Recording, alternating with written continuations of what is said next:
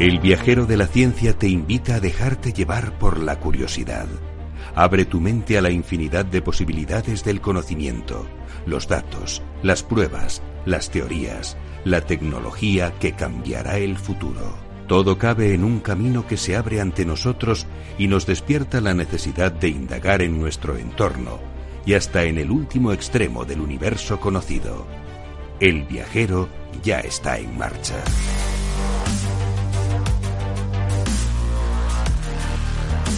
Si pudiéramos transmitir el olor por la radio, oleríais a castañas asadas, porque es lo que tenemos aquí en el estudio y vamos a empezar a repartirlas en breve, porque hoy en el Viajero de la Ciencia nos hemos metido en noviembre hasta más no poder en el ambiente madrileño, ese ambiente que van a vivir, por cierto, todos los dignatarios, los diplomáticos y los empresarios que van a pasar por aquí, en la cumbre del clima, que se celebra entre el 2 y el 13 de diciembre a los cuales pues les eh, invitaremos, eh, les asa, asaremos con unas agasajaremos con unas eh, castañas asadas, muy típicas de, esta zona.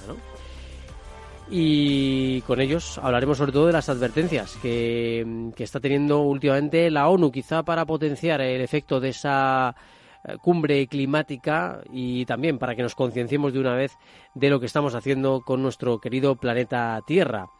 Eh, vamos a hablar de todos esos datos y de cómo se prepara esa cumbre climática en Madrid. Y además os vamos a acercar a la presentación del Cybertruck de Tesla. Eso sí, con mucho cuidadito. No le vayamos a tirar una castaña demasiado quemada y nos carguemos el cristal. ¿eh? Vamos a andar con ojo. Y también hablaremos de Starlink, esos eh, satélites que ya están impidiendo que veamos a veces el cielo.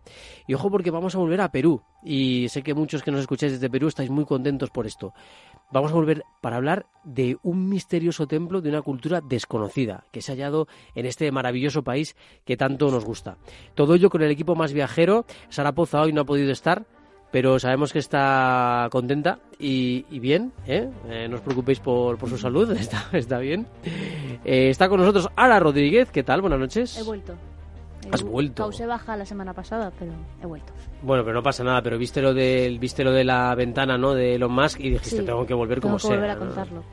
Bueno, y de hecho, pues ha venido con toda su energía, con toda su potencia de siempre.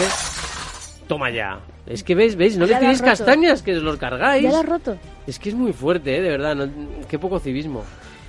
bueno, estamos con los sismos aquí en este programa últimamente, que tremendos.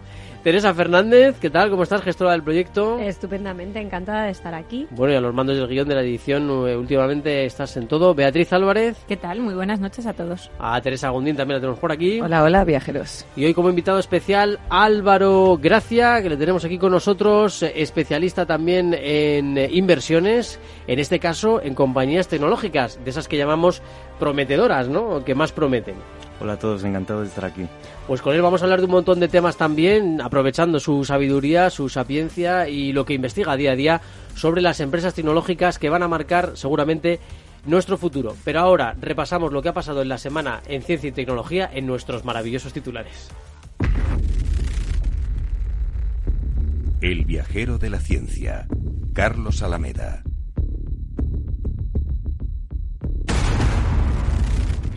Por si no habían sonado las suficientes alarmas, el Parlamento Europeo declara la emergencia climática global. A cuatro días del comienzo de la cumbre del clima que se celebra en Madrid, el Parlamento Europeo ha aprobado hoy en su sesión plenaria una resolución que declara la emergencia climática y ambiental tanto en Europa como de forma global en todo el mundo. El continente se convierte así en el primero en hacerlo. Nuevo récord en la concentración de gases de efecto invernadero. La Organización Meteorológica Mundial ha alertado que los niveles de gases de efecto invernadero que atrapan el calor en la atmósfera han alcanzado un nuevo récord sin precedentes esta semana. Este aumento se debe principalmente a la quema de combustibles fósiles, fósiles y significa que los efectos del cambio climático serán cada vez más graves. Diseñan una camiseta que produce electricidad con la diferencia de temperatura en entre el cuerpo y el entorno. Investigadores de la Facultad de Ciencias de la Universidad de Málaga han diseñado una camiseta low cost capaz de, capaz de producir electricidad por la diferencia de temperatura del cuerpo y el entorno. Se trata del prototipo e-textil desarrollado junto con el Instituto Italiano de Tecnología de Génova a partir de métodos sostenibles y materiales de bajo coste como la piel de tomate. las temperaturas aumentarán 3,2 grados centígrados, aún cumpliendo con los objetivos actuales. Si las emisiones de gases de efecto invernadero no caen de 7,6% cada año entre los años 2020 y 2030, los países no alcanzarán el objetivo de limitar el aumento de temperaturas en 1,5 grados centígrados, tal y como establece el Acuerdo de París. Esta es la principal conclusión de un nuevo informe presentado ayer miércoles por el Programa de las Naciones Unidas para el Medio Ambiente y una batería de magnesio, vanadio y cromo para competir con las de litio. Científicos de la Universidad de Córdoba y Xiamen, China, han fabricado una batería de magnesio que emplea vanadio y cromo para incrementar su potencial. La nueva fórmula supone un paso más en la búsqueda de alternativas a las de litio, un elemento cada vez más escaso y tecnología española también para llevar agua potable a zonas rurales de Etiopía. Un nuevo sistema potabilizador basado en ceolitas permite extraer fluoruro del agua, un, contaminante de origen geológico que ocasiona una enfermedad ósea padecida por millones de personas en Etiopía. La patente de CSIC ha sido transferida a la empresa canaria Tagua.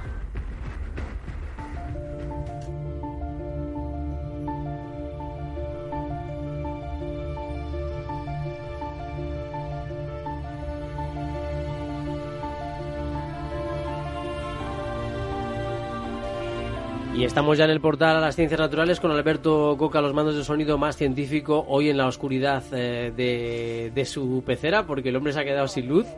Pero bueno, lo recuperaremos. Ahora llamamos a los de Naturgy para que te pongan un poquito de luz por ahí.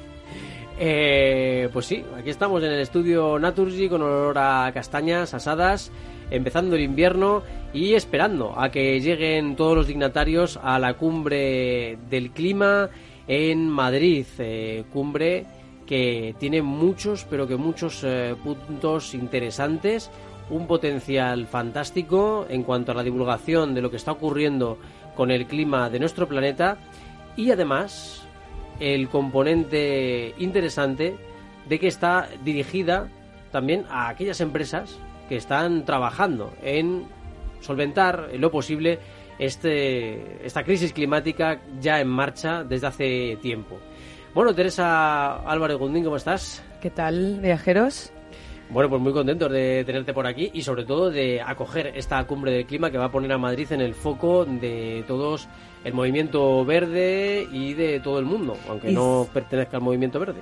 Y si ya en Madrid estaban nerviosos por la organización de la cumbre, que ya sabéis que ha sido un poco fortuita debido a las revueltas de Chile, entonces, bueno, se ha hecho con muy poco tiempo y, realmente la organización está suponiendo un quebradero de cabeza. Bueno, se espera que lleguen todos, incluido Greta Thunberg, que bueno, todavía está en duda en los asistentes. Eh, bueno, vamos a recordar a los viajeros un poco quién es. Es una niña sueca que actualmente tiene 16 años y que en 2018 comenzó a hacerse mundialmente famosa por exigir a su gobierno sueco un mayor compromiso en la lucha contra el cambio climático. Además, no sé si recordáis que es la impulsora de Fridays for Future y eso significa que cada viernes hay manifestaciones contra el cambio climático y para concienciar y tomar medidas eh, bueno, para hacer cada vez un mundo más sostenible. Bueno, pues ¿qué ha hecho Greta? No sé si os acordáis, em, para la cumbre de la ONU en Nueva York, llegó desde Europa en catamarán hasta Nueva York con un catamarán que em, no contaminaba.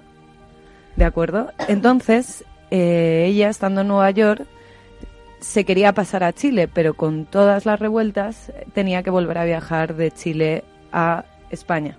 Entonces pidió en las redes sociales que por favor la ayudasen para llegar porque, bueno, es, eh, esta joven e-, ecologista lo que no quiere es contaminar, por lo tanto no iba a utilizar medios contaminantes como puede ser el avión, ¿vale? Y eh, resulta que una pareja de youtubers que desde son australianos y desde 2014 eh, se han dedicado a recorrer el mundo en catamarán y, bueno y a, y a, grabarlo, pues se han ofrecido a llevarla desde Virginia hasta la idea era hasta España, pero es verdad que por las previsiones meteorológicas y debido a, los fuertes vientos, borrascas, no iba a llegar a Galicia.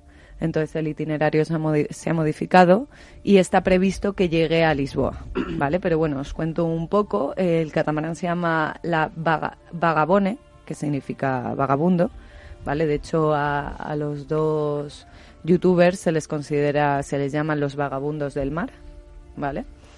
Y eh, bueno, se pretende que llegue a Lisboa eh, dentro de dos días. Pero bueno, se está dudando, ¿vale? Eh, ¿Qué tiene este catamarán? ¿no? Que este es un poco el debate. Al final nos preguntamos, ¿no contamina lo que está haciendo? Porque la idea es que ella llegue a Lisboa y desde allí, ¿cómo llega hasta España? ¿no? Bueno, pues el, el Ayuntamiento de Extremadura se ha ofrecido a ponerle un coche eléctrico. Pero claro, ahí está un poco la, la disyuntiva, que son 600 y pico kilómetros según Google Maps. Sí. Entonces, ¿cómo llega a Madrid? directamente sin eh, necesidad de emplear gasolina, directamente con un coche eléctrico con los puntos de carga. Eh, bueno, pues la verdad que es interesante porque además va a ser una aplicación práctica y bueno, si consigue llegar, pues va a demostrar que que se puede um, ir en coche eléctrico perfectamente haciendo una larga distancia Se por puede, España. Es Y, y si no llega bien, pues imagínate, ¿verdad? Bueno, ahora tú lo has probado, ¿no? De hecho. Yo no, mi jefe sí. Eh, mi jefe sí. Se, ido, se fue hasta, hasta Bruselas y volvió. Bueno, Y volvió, ¿eh? y volvió. Sí. Es decir, que pudo recargar el coche. pudo, pudo. No tuvo ningún problema. No, la verdad que no. Bueno, aparte que tu jefe conduce muy bien, también hay que decirlo. Le gusta, le gusta, le gusta ir rápido. Pero tengo una duda. Pero ¿Cuál es, cuál es la duda? Eh, ¿La autonomía o, o que no...? En el caso de Greta, supongo, no sé qué coche le ha puesto la Claro, eso es lo que no, eso es lo que de momento no especifican, porque resulta que Greta todavía no ha aceptado la propuesta. ¿Y, y cómo quiere venir? Eh, Encargando. puede el caso es que ahora mismo Pues a este paso no Es muy, es muy ecológico. Ella, ella está compartiendo su ubicación y su experiencia en las redes sociales, sobre todo en Twitter, y la última ubicación que ha compartido eh, fue ayer mismo en el norte de las Azores. Es verdad que el tiempo no le está acompañando nada y se cree que va a tener que hacer dos noches allí, que eso podría retrasar el, el viaje hasta Lisboa. Entonces, bueno, de momento no se sabe exactamente cómo va a llegar eh, de Lisboa a Madrid. Se estaba barajando eh, Bueno, también, que eso, eso lo estaba debatiendo yo antes, que porque no iba en tren. Pe- pe- También, también. Eh, desde. Extremadura. para que se quede en el camino. No pasa nada. No, pero desde Lisboa.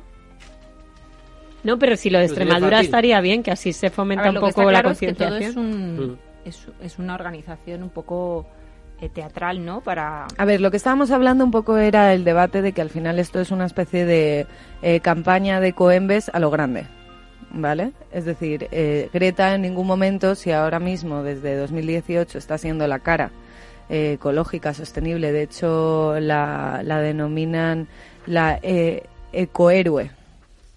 ¿vale? Si ahora mismo cogiese un avión, todo esto se iría Eh, ecológica sí, sostenible bajo ningún concepto. Claro, eh, desde luego, ahí es donde venimos al tema de, de- de los costes, ¿no? O sea, al final que vamos a volver un poco a la edad de los barcos donde tardabas 15 días en, en llegar a un destino donde actualmente se tardan 15 nueces. horas.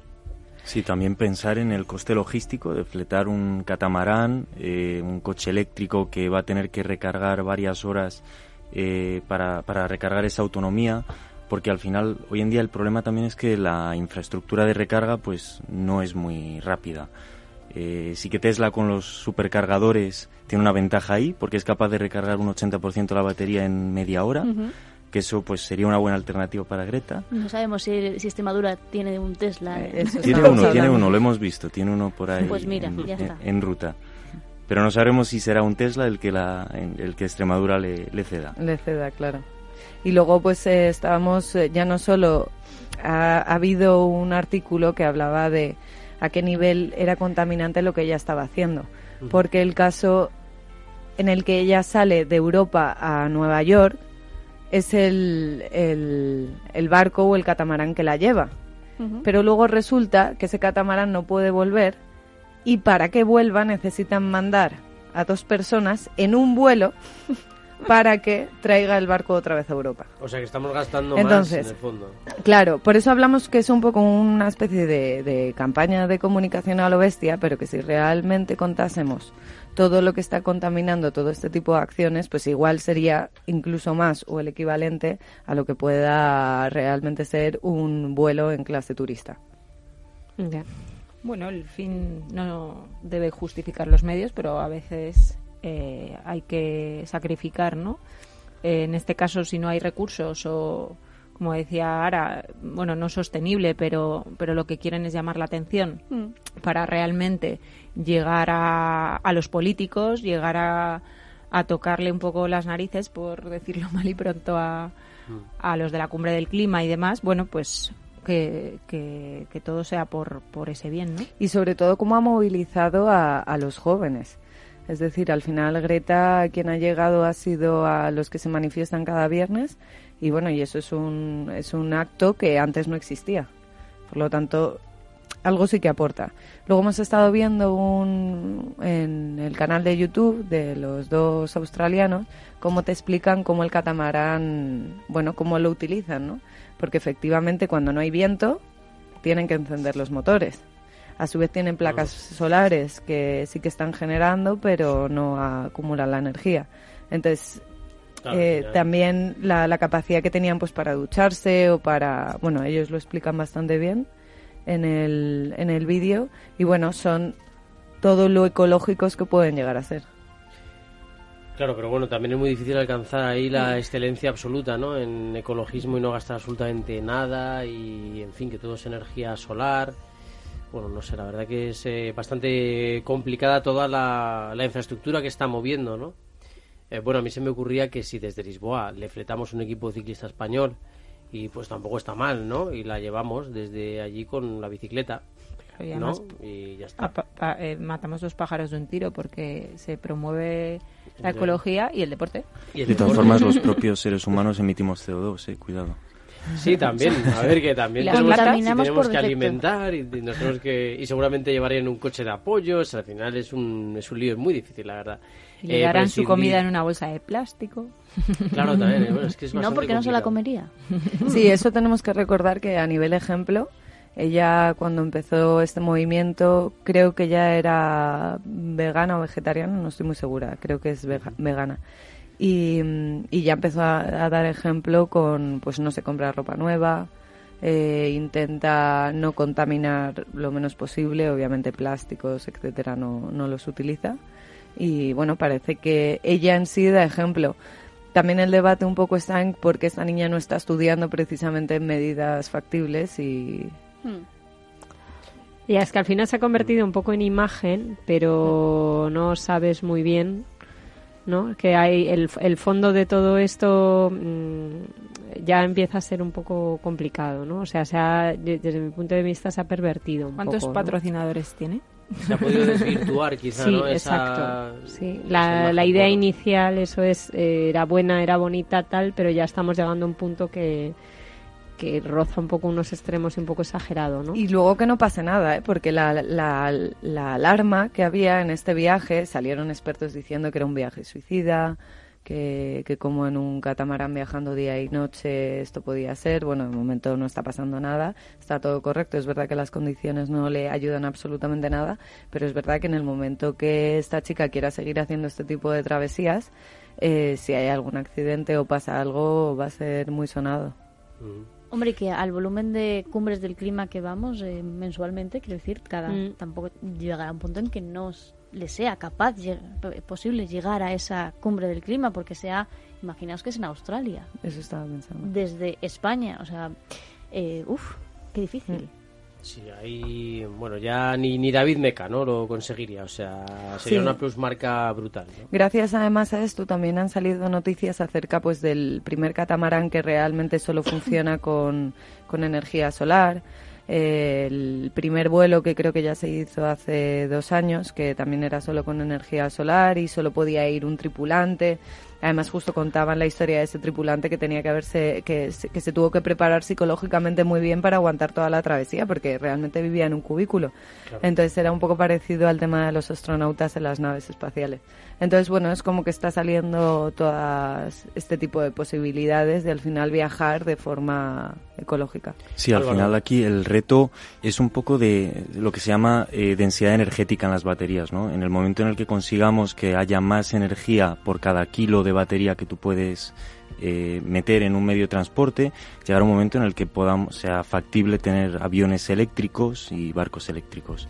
Pero hasta entonces falta todavía mucho, mucho desarrollo. También el abaratamiento de las baterías. Tener en cuenta que ahora mismo en un coche eléctrico gran parte del coste es el precio de la batería. Entonces, bueno, eh, seguro hay mucha gente trabajando en esto porque todo el mundo sabe que el futuro va a ser los coches eléctricos y es cuestión de tiempo y de inversión que este problema se acabe solucionando, ¿no? Fíjate, me ha gustado mucho y me ha dado mucha esperanza este titular que comentábamos al principio de la investigación entre la Universidad de Córdoba y la de Xiamen en China que buscan una batería de magnesio, vanadio y cromo para competir con las de litio, porque es verdad que las tierras raras, el litio, etcétera, aparte de que bueno, pues muchas veces están situadas en, en países que las corporaciones internacionales se aprovechan de ellos para sacarlo bastante baratito. Eh, pues también tienen sus problemas, eh, tienen sus problemas psicológicos y conviene tener algunas alternativas, ¿no? En, este caso para, para mejorar la tecnología, ¿no? De, baterías y, conseguir alternativas a, a lo que tenemos actualmente, ¿no? Eh, que es un recurso también limitado, ¿no? Estos, estos químicos.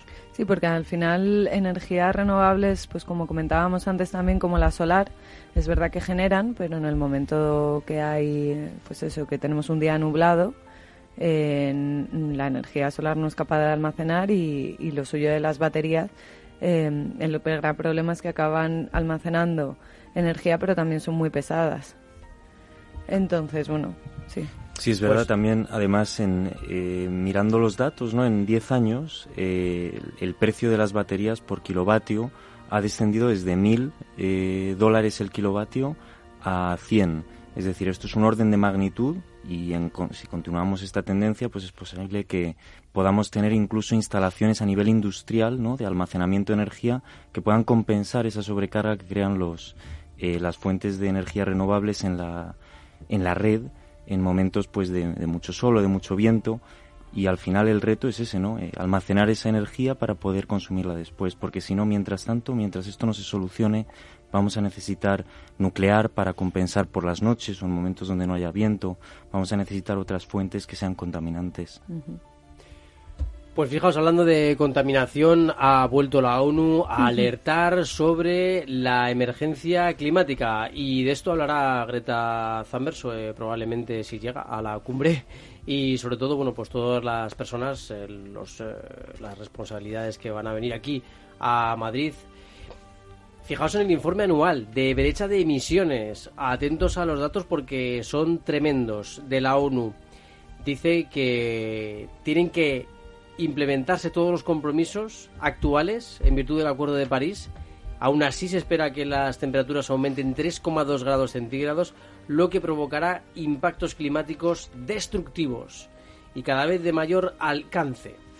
En la cumbre del clima, por ejemplo, la están preparando ya conciencia en la ONU y va a haber un enviado especial que se llama Luis Alfonso de Alba y él valoraba así la importancia de la misma y la urgencia para actuar ante la emergencia climática. Well, I think the, the, the most important outcome is the fact that the, the, Secretary General has been able to convene a high level uh, representation from all sectors and all stakeholders uh, First of all, to take stock of the gravity of this, this situation and the urgency to act, but also to identify the, the, the solutions. I think raising awareness was also very much helped by the youth movement, and uh, we need to pay tribute to them, to the strikes on the streets on Friday, and the fact that uh, a number of non-state actors actively engage into the preparation. This was not an event a, a summit of one day. It is a process. It is a process of building partnerships, and I think in that sense it was very successful. Tell us a little bueno, bit more muy interesante, ¿no? Lo que lo que nos decía, porque nos dice que bueno, pues que es muy importante la toma de conciencia, es importante responder a esa necesidad que ha planteado la propia juventud, ¿no? En las calles, eh, rebelándose, ¿no? Contra lo que entienden que es bueno, pues una inacción de los gobiernos y de las empresas y además, eh, bueno, pues conseguir alianzas, conseguir socios para que eh, todo eh, empiece a mejorar. Incluso el Papa Francisco solicitaba mayor compromiso de los gobiernos, dado, dice él, el flojo seguimiento de los Objetivos de París 2015. Cuando lo dice el Papa Francisco, pues hombre, conviene escucharle. Sin embargo, pasados cuatro años de aquel acuerdo histórico, se observa cómo los compromisos contraídos por los estados todavía son muy flojos y están lejos de alcanzar los objetivos previstos. Junto a tantas iniciativas, no solo por parte de los gobiernos, sino de toda la sociedad civil, es necesario preguntarse si existe una verdadera voluntad política para destinar mayores recursos humanos, financieros y tecnológicos a fin de mitigar los efectos negativos del cambio climático. Se preguntaba el propio Papa ¿eh? si realmente hay una voluntad política o no. Pues lo comprobaremos muy dentro de muy poco en esa cumbre del clima si realmente hay una voluntad de mejorar porque dice dice el director por ejemplo de la Organización Meteorológica Mundial Peter Italas ha comentado que estamos avanzando hacia un calentamiento de 3 a 5 grados Celsius para fines de este siglo en lugar del 1,2 a 2 que era el objetivo de París. O sea que nos lo estamos pasando, ¿no? El riesgo de superar el 1,1 grado centígrado ya es tremendo, ¿eh? Porque hay un panel intergubernamental sobre el cambio climático que asegura que ir más allá de esta temperatura de 1,5 grados va a aumentar la frecuencia y la intensidad de los impactos climáticos, de las olas de calor, de las tormentas. Eh, el 75% de los arrecifes de coral morirían si sube a 2 grados, desaparecerían. Los insectos que necesitamos para la polinización, pensad en las abejas, para tener nuestra producción de alimentos, también se van a ver afectados. Y probablemente perdamos también hábitats masivos y insectos de nivel superior que llaman a los insectos más complejos, ¿no? Eh, bueno, aparte de los 10 centímetros que subiría el nivel del mar y el océano Ártico, que no sé si habéis visto unas imágenes terroríficas lo habéis visto, ¿verdad? Es tremendo. Eh, lo has visto en, varias redes sociales. Imágenes de cómo el Ártico ha ido desde 1900 más o menos hasta 2019, cómo ha ido perdiendo masa en verano de hielo. Es impresionante. Prácticamente desaparece la masa de hielo en, en 2020. Y lo que nos vienen a decir es eso, ¿eh? que pronto esto puede ocurrir.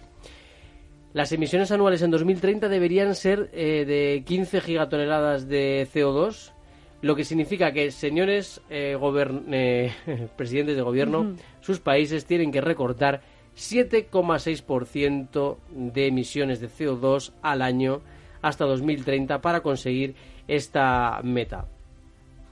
¿Cuál es la conclusión que han sacado todos estos estudios? Que hay que quintuplicar el compromiso. Hay que quintuplicar este compromiso para lograr la meta de solo 1,5 grados centígrados. Habría que hacer el triple también para la de la de 2 grados eh, centígrados. Pero ojo, eh, que estamos hablando de hacer el triple de lo que estamos haciendo y que se produzcan cosas tan terribles como la desaparición de los arrecifes con 2 grados centígrados o con 1,5 grados eh, centígrados. La verdad es que es tremendo, es un informe demoledor.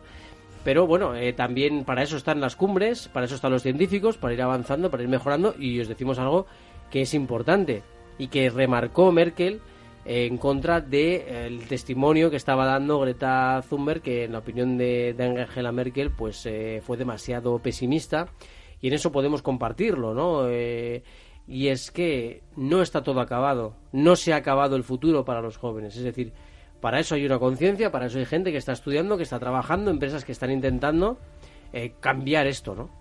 Por ejemplo, y ahora que tenemos también a Álvaro Gracia, que es especialista en inversión en empresas interesantes. Últimamente oigo mucho hablar de los fondos de inversión sostenibles, ¿no? De fondos de inversión que en los que los inversores pueden participar y en los cuales eh, las barreras de entrada para esas empresas son pues que tengan una política social responsable, que sean sostenibles y que trabajen en un mundo ya pensando en el futuro, ¿no? En una economía, en una economía verde. Eh, ¿Te parecen interesantes? Eh, ¿Te resultan curiosos? Sí, la verdad es que es uno de los principales motores que va a traer esta revolución verde, ¿no? Y, es, son estos fondos son quienes tienen que financiar desde el principio, ¿no? Estas tecnologías y estas empresas. Eh, al final, mm, la ecología en sí misma va a caer por su propio peso porque en algún momento va a ser más barato ser ecológico que no serlo. Por lo tanto, esto va a traer disminuciones en costes y va a ser muy rentable. Esto ya se está viendo, entonces no solo es una oportunidad eh, moral y, digamos, de relaciones públicas, sino que es que también es una buena oportunidad financiera. Y esto hay muchos fondos y muchos eh, fondos de capital que se están dando cuenta y que lo están potenciando. Sin duda, Bill Gates, por ejemplo, es uno de los eh, mayores contribuyentes en estos casos con su Family Office está eh, aportando a iniciativas de captura de carbono y muchas otras eh, iniciativas verdes y, está ahí y cada vez va a ser más grande sin duda. Qué bien, ¿no? Qué fantástico que, que, nos comentes esto porque yo a veces pienso y a veces lo decimos aquí cuando hacemos debates sobre este tema que hasta que no se convenza el sector económico de que esto es rentable, no, no va a haber un cambio real, ¿no? Que es lo que venía a decir un poquito el Papa Francisco, pero de otra manera, ¿no? Dicho en positivo, por decirlo así. Por supuesto, también la cuestión es que la escala que, que se requiere, ¿no? Para que esto pueda llegar a todo el mundo es muy grande. Entonces, el nivel de capital que hay que movilizar ¿no? y el, tipo de planes industriales que hay que hacer para que tengamos la capacidad de fábricas para, para fabricar todas estas baterías que hacen falta para que toda la producción de automóviles nuevos, por ejemplo, sea eléctrica, pues es una locura a nivel de, inversión de capital. Y, todo esto pues tendrá que hacerse de manera progresiva y siempre tiene que ser la demanda quien tira. Pero esto yo creo ya se está viendo, ¿no? La, gente joven ahora pues nos resistimos a comprarnos un coche diésel quizás, si pudiésemos encontrar un coche eléctrico barato, ¿no? O directamente no utilizamos eh, coches o no tenemos la propiedad de los coches y utilizamos los coches eléctricos o las motos eléctricas que la ciudad ahora mismo nos da la oportunidad de utilizar.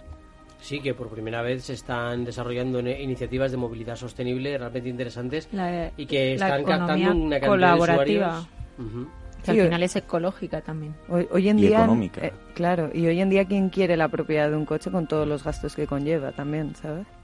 Sí, se está dando mucho más el leasing, ¿no? Últimamente también el renting, bueno, pues para tener un coche un tiempo y luego ya pues cambia a otro, ¿no? Es, pagas un dinero efectivamente por tener ese coche durante ese tiempo, pero bueno, hay quien hace cuentas y le sale mejor que comprarse un coche nuevo. O sea que esto, aparte de por el cambio tecnológico que estamos ahí a puntito de, de tenerlo y claro, si te compras un coche que se queda anticuado enseguida tecnológicamente, luego vas a querer tener otro que sea mejor y no vas a poder. Y, y si la revolución que vendrá con los coches autónomos que ahí cambiará por completo la, la preferencia del consumidor y veremos si realmente el consumidor quiere tener la propiedad o los coches autónomos eh, son también compartidos. Eso determinará mucho el futuro. Totalmente. Ahí seguramente veamos iniciativas al final de caras a service, ¿no? Coche como servicio. Entonces ya el coche no es algo que te tengas que comprar, es un servicio al que te suscribes. El, el otro día hablábamos de de cómo se va a revalorizar el extrarradio en el momento que los coches autónomos puedan eh, existan o,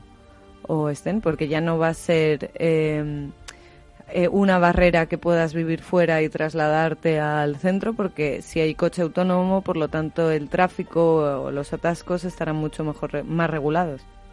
La verdad que sí, y que es súper interesante porque yo creo que muchas compañías, y lo hemos visto durante esta semana por los despidos que ha habido en compañías de, automóviles, eh, están cambiando por completo su modelo de negocio. Y es lo que comentaba Álvaro Gracia hace un segundito. Si en vez de ser un fabricante de coches para una persona, para un, para una, para un cliente que lo que quiere es comprarse un coche, cambias y no, no, yo quiero ser alguien que dé servicio para una persona que quiere transportarse, pero que no hace falta que se compre un coche, que está muy a gusto a lo mejor en un coche autónomo con cuatro plazas, con mucho espacio, porque no necesitas un volante ni nada para el piloto, eso ya el coche lo va haciendo solito. Y es un poquito hacia dónde van las cosas, parece ser, ¿eh? Sí, sí, además todas las grandes eh, compañías eh, automovilísticas han comprado plataformas eh, de ride sharing. Daimler con Car2Go, todas tienen algún, alguna inversión en un servicio de, de car sharing. En el caso de Tesla, por ejemplo, están desarrollando su propio car sharing, que es muy interesante. Pues mira, justo que hablamos de. estábamos hablando de Tesla, vamos a ver si no rompemos ninguna ventana.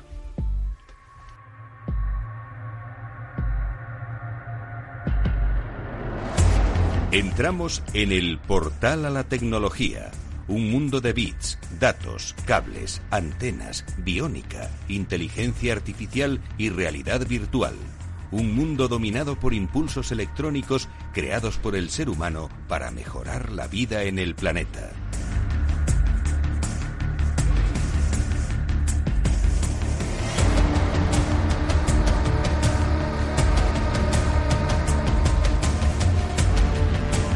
Durante, durante esta semana han estado muy pendientes del tema mm, tanto mm, Beatriz eh, Álvarez como Ara Rodríguez.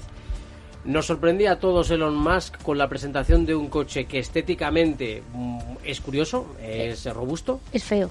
Es feo, ¿vale? Sí. ya lo has dicho tú. Sí. Yo estaba Vamos, intentando vamos buscar es como una nave espacial. Bueno, a ver, él dice que imagínate esto en Marte, ¿no? Es lo que dice él. Imagínate este coche en Marte, tal, que pudieras ir con él por ahí y que te saltara una piedra. Bueno, en fin. Lo futurista no tiene por qué ser feo. Vamos a, ca- vamos a aclarar eso. No, y además que el propio Elon está luchando contra eso porque ha generado un traje espacial que por fin no parece ser el muñeco de Michelin. No sé qué le ha pasado aquí. No, No sé, sé. aquí se le ha ido un poco la, se le ha ido bastante la olla. Yo entiendo que también es parte de una estrategia de marketing el presentar un coche indestructible y destrozarlo tú mismo en la presentación. Pero bueno, tiene su gracia, ¿no? A mí me hubiera gustado, Carlos, haber podido hablar con Elon, porque en, en persona, porque... Las castañas, las castañas. y independientemente del tema estético, creo que, que ha hecho, bueno, pues otra de las campañas de marketing que él hace, ¿no?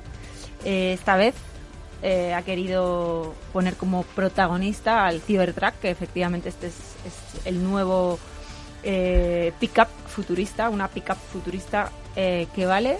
¿Cuánto creéis que puede costar este esta nave espacial que decía Teresa? Uf, Un millón de eh, euros. Mm, Un poquito menos. 600.000. ¿Tú cuánto pagarías? Lo podríais pagar. Oye, yo no vamos podría- a, vamos no. a darles ¿Sí? un... Sí, sí. sí, Pues no sé, pagar. 15 euros, 20. Bueno, tampoco- eh, sí, señor. Oye, Va- pues sí. Vamos a ir Con un poco estos más. sueldos, Bueno, sí. No, a ver, eh, 30.000. 39.000, muy bien, Carlos. 39.000. 39.000 dólares. Joder, pues sí que está baratito el asunto, ¿no? Y te digo una cosa, y se podrá obtener en, en un renting de unos 500 dólares al mes, lo cual mm, hay un montón de coches utilitarios que conocemos todos aquí eh, que, que ya valen eso.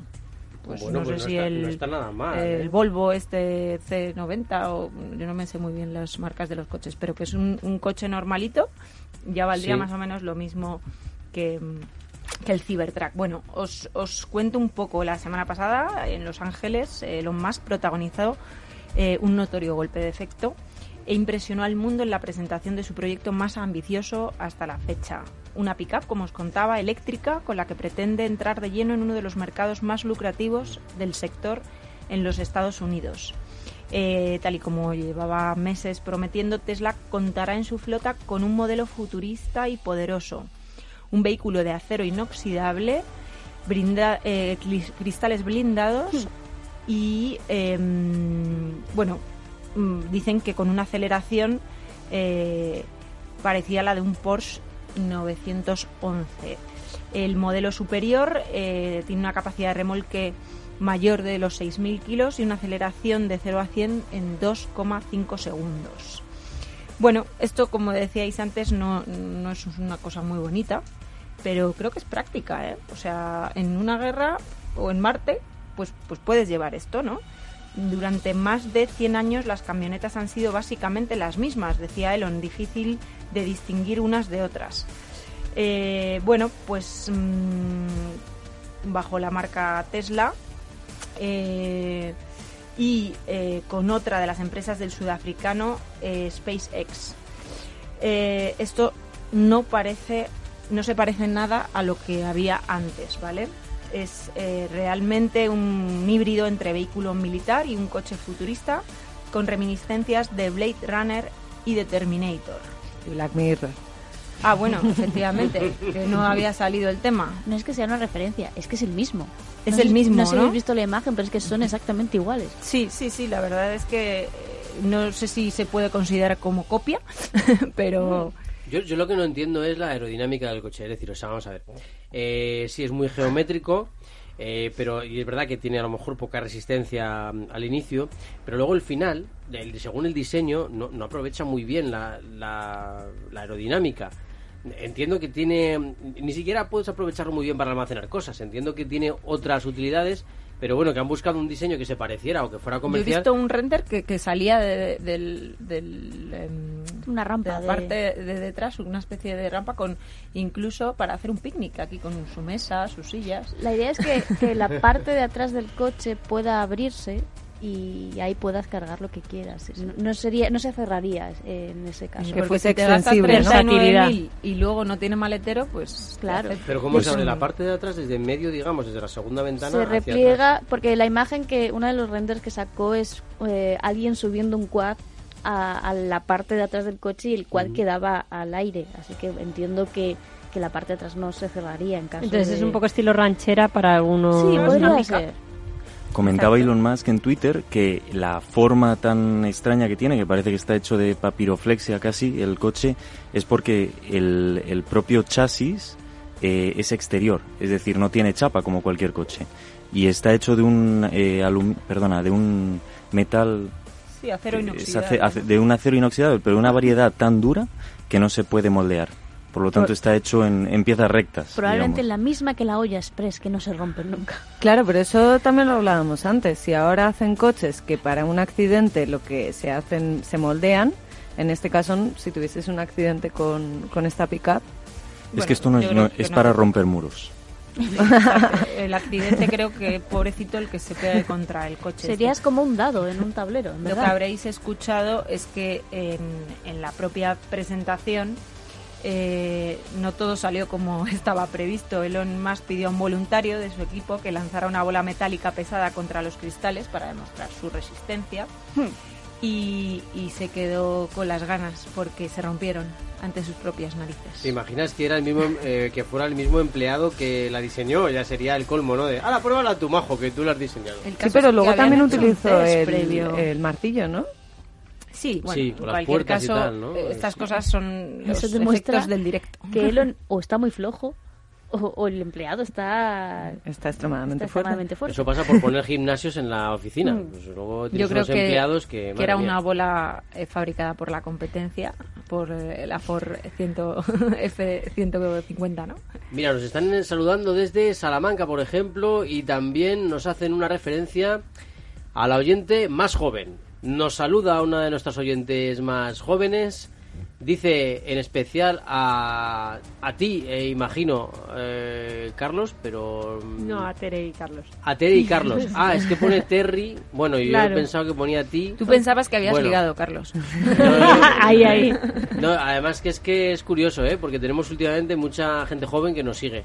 Y estamos encantados. Lo que pasa es que en este caso es tan tan joven que no sé si nos, nos entenderá, pero bueno, Que algo nos entiende. escriba por privado y le A lo mejor entiende- Sí, Más tengo vídeo, tengo vídeo por privado. O sea que. De, para, ¿De quién? ¿De ella? Sí, de nuestro oyente más joven.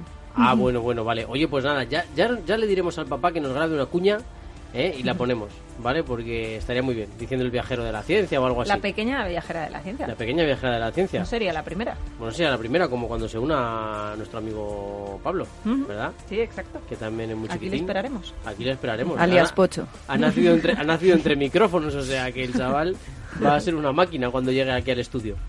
Bueno, oye, ¿y qué ha pasado entonces también con Starlink? ¿Qué, qué sabemos de este proyecto y de lo que ha ocurrido? Con los prismáticos no podemos ver. Co- Con los prismáticos ni, ni con nada, porque como ya lo avisamos hace dos semanas eh, con, con los expertos para ver estrellas con prismáticos, pues Starlink, que es el proyecto de Elon, eh, nuestro amigo Elon, para lanzar satélites eh, que creen un anillo alrededor de, de la Tierra y proveer a, a todas las zonas del planeta de, de Internet, según el gratis, eh, bueno, pues eh, los científicos avisaron de que esto iba a causar problemas eh, a corto plazo porque los eh, pequeños satélites de Starlink que hablamos que eran como neveras metálicas rebotaban, reflectaban la luz eh, del sol y eso impedía a los a los astrónomos poder ver bien el, el as- los astros que se estaban aproximando a la Tierra o que estaban detrás de los de los meteoritos. Bueno, pues justo el día 25 eh, ya nos hemos encontrado con el primer problema. Ya lo avisaron y efectivamente ha habido problemas. El día 25 estaba prevista una lluvia de meteoritos, los monocerotid. Eh, y bueno, pues los científicos eh, cuando se pusieron a observar los meteoritos se dieron cuenta de una cosa, que es que en las imágenes que iban tomando en stop motion, sufrieron un fotobomb. Y esto es una palabra maravillosa. Uy, qué cosa más curiosa, ¿no? Vaya un. Básicamente, cuando tomaban las imágenes, veían millones y millones de destellos, y los destellos eran los satélites de Starlink que les impedían ver los meteoritos que estaban eh, pasando cerca de la Tierra en ese momento. Eh, los, eh, los, científicos pertenecían a, a la red global de, visualización de meteoritos, pero no fueron los únicos que tuvieron este problema porque una red de 150 cámaras de análisis alrededor de todo el mundo también registraron el mismo problema a la hora de ver los meteoritos. Así que efectivamente, eh, Elon, te has equivocado. te lo avisaron y te has equivocado. ¿Qué dice SpaceX y Starlink? Bueno, pues que están trabajando en ello. Esta frase podrá sonar eh, a otro famoso eh, que tampoco se equivocó. Em, asegura que los satélites eh, no han entrado en su altitud máxima, por lo tanto, por eso están interfiriendo en las imágenes de visualización. Para los científicos que cuando alcancen su, su ubicación correcta, pues que no habrá ningún problema. De momento, los científicos del Instituto de Análisis de Meteoritos ya se están planteando cambiar sus códigos de análisis de estudio de meteoritos y detección de meteoritos por si acaso eh, bueno, pues Starlink le, le, impide trabajar correctamente, sobre todo porque su trabajo es importante. Ellos avisan de que un meteorito se está acercando a la Tierra o que puede ser potencialmente peligroso, por lo tanto se tienen que poner en, en la peor de todas las circunstancias. Claro, y esta gente, además de investigar para que no nos caiga un meteorito en la Tierra y no podamos detectarlo a tiempo, también tendrán que publicar sus artículos científicos y ganarse sus exenios los hombres, no van a estar esperando pero bueno, en fin, ya sabemos que es por el bien de la humanidad. Eh, Elon, no te preocupes, que no te estamos criticando. Por internet, Y al final lo importante siempre hablan de él, ¿eh? Para bien o para mal. Exactamente. Oye, por cierto, que estamos muy futuristas, pero también tenemos un portal al pasado. Eh, nos vamos a Perú, nada más y nada menos.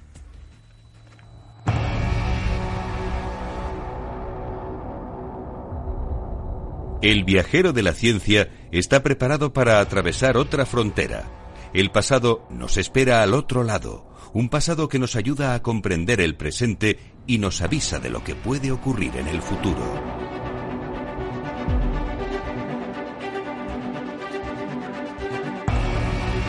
Pues muchas gracias Ara que nos ha acompañado como siempre aquí en el Viajero de la Ciencia. Nos vamos a Perú nada más y nada menos porque seguimos descubriendo cosas interesantes. Un misterioso templo en este caso de una cultura que no se conocía hasta ahora, ¿verdad Teresa Fernández? Pues así es, Carlos. La verdad es que respecto a la cultura desconocida siguen investigando, con lo cual ahí no vamos a avanzar mucho. Respecto al misterioso templo, eh, ¿quién lo ha hallado? Pues un equipo de arqueólogos liderado por Walter Alba. Es un repautado arqueólogo peruano que ya descubrió las eh, famosas tumbas reales de Sipán, también en Perú.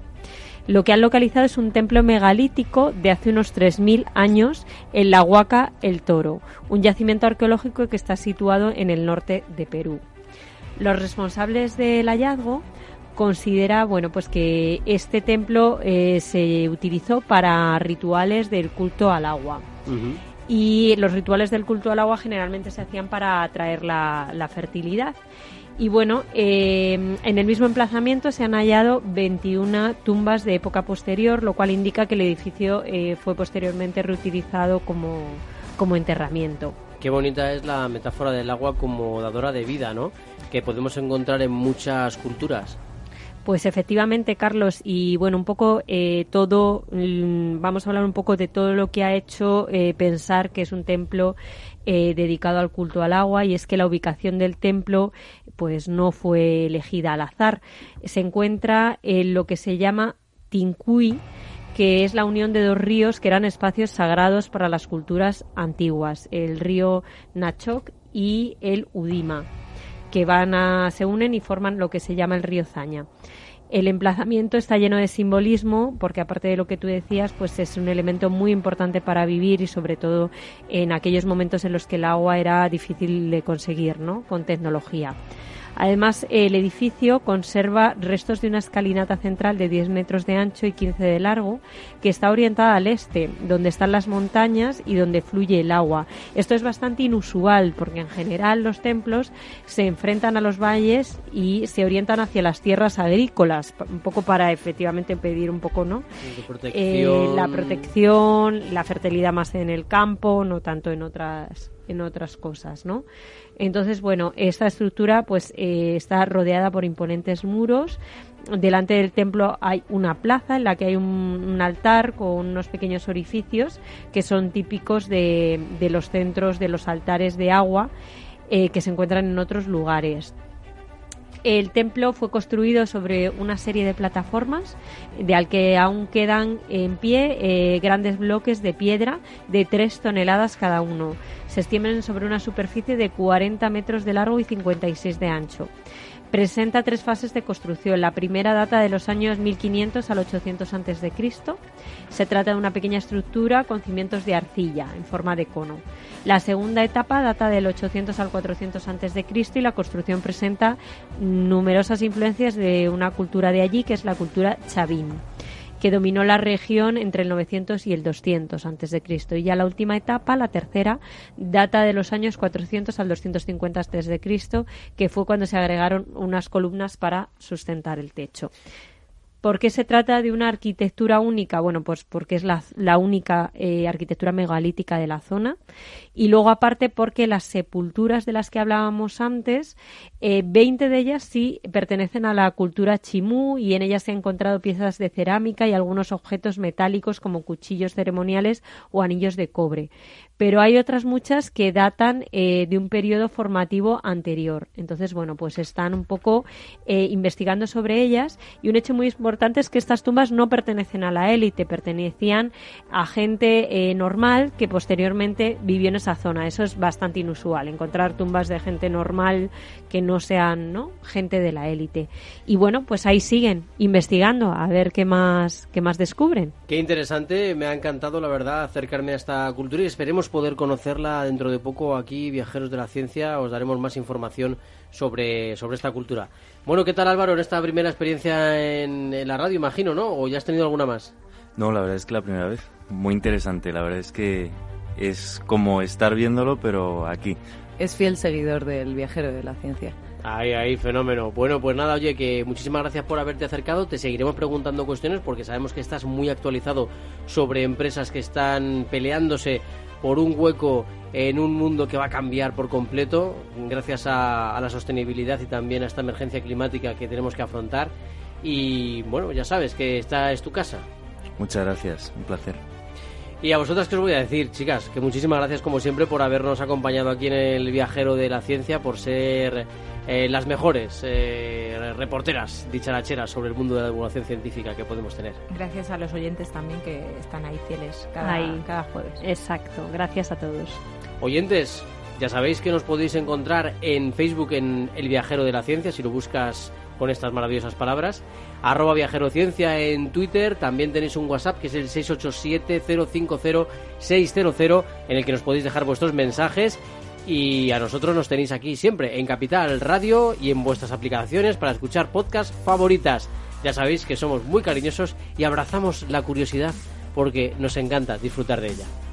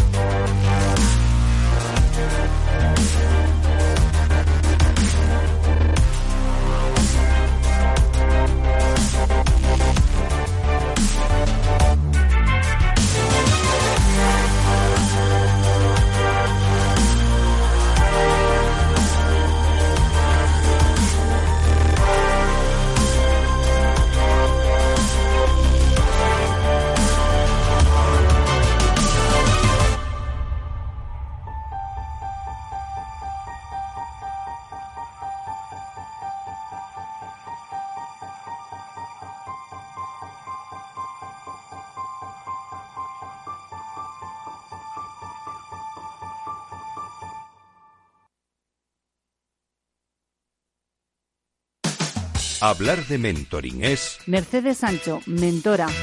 Hablar de mentoring es hablar de escuchar para entender y de conversar para crecer en un diálogo que enriquece a las personas, que enriquece a la organización y por lo tanto al negocio. Un programa de radio realizado en colaboración con la Red de Mentoring de España. Todos los lunes a las 10 de la mañana en Capital, La Bolsa y la Vida con Luis Vicente Muñoz y Julio Rodríguez. Puedes escuchar las mejores experiencias de mentoring en podcast. Decenas de personas las comparten contigo en la web de Capital Radio.